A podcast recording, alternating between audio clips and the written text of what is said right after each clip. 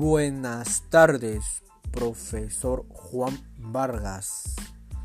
Y buenas tardes, compañeros de clase. Hoy voy a, contar un cuento muy conocido que se llama Los tres cerditos y el lobo feroz. Ya lo deben de conocer, ya que es un cuento popular. Eh, bueno, todo comenzó cuando los tres cerditos iban a construir sus casas. El primer cerdito quería construir una casa de paja. El segundo cerdito quería construir una casa de madera. Y el tercer cerdito quería construir una casa de ladrillo. ¿Qué fue lo que sucedió? No llegaron a ninguna eh, a ningún arreglo. Ah, entonces los tres cerditos se pelearon y cada uno construyó su casa por sí mismo. Entonces, ¿qué pasaba? Eh, había un lobo feroz que quería comérselos. Quería comérselos y quería derrumbar su casa pase lo que pase, quería eh, derrumbar su casa. Bueno, eh, entonces el primer cerdito empezó a construir su casa de paja. Lo construyó y vivió en ella. Pero llegó el lobo feroz y le dijo, soplaré, soplaré y tu casa derrumbaré. Entonces, pluf, se desplomó la casa de los cerditos la casa del cerdito de paja. La casa de paja.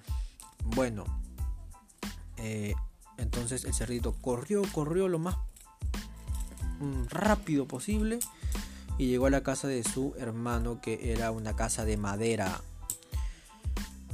Bueno, el lobo feroz lo siguió y llegó a la casa de madera y dijo, soplaré, soplaré y tu casa derrumbaré y el, y el lobo feroz derrumbó la casa. ¿Qué pasó en ese momento? Los cerditos asustados se fueron corriendo a la casa de su hermano, el mayor. Y los tres cerditos estaban en la casa de ladrillo. Bueno, estando ya en la casa de ladrillo, eh, el lobo feroz dijo, soplaré, soplaré y tu casa derrumbaré. Sopló, Sopló, seguía soplando y no derrumbaba la casa de ladrillo. Era muy, pero muy resistente.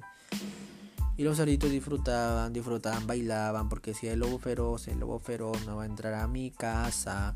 Estaban que festejaban porque sabía que el lobo feroz no podía derrumbar esa casa. Entonces llegó el lobo feroz y con un eh, tractor derrumbó la casa. Eh, entonces, eh, los cerditos, bueno, pues eh, ya saben la historia que sigue de eso, ¿no? Entonces, eso es.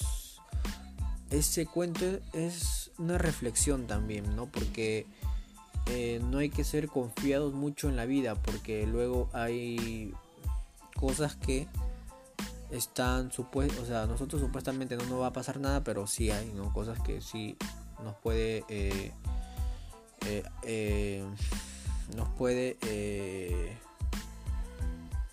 bueno, nos puede dificultar, podría decir, ¿no?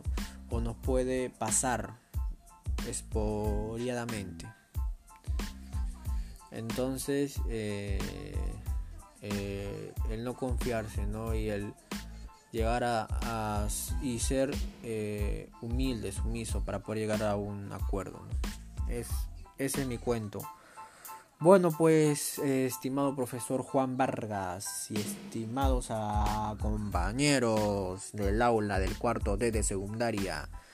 Soy Alexi del cuarto D de secundaria Montalvo Huerta. Soy Alexi Montalvo Huerta y ahorita me despido con ustedes. Será hasta la próxima vez. Gracias por su atención.